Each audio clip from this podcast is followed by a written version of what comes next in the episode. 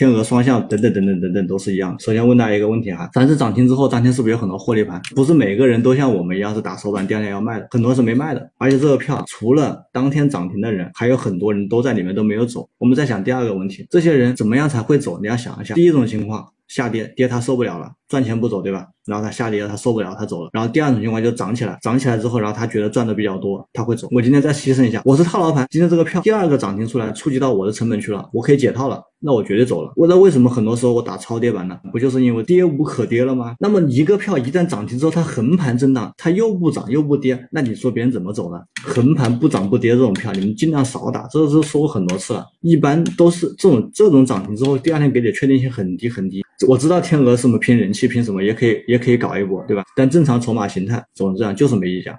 那你这个例子用到双向上面是同样的，一个涨停，第二天、第三天都横在这个位置，那第四天再给涨停，这种票能打吗？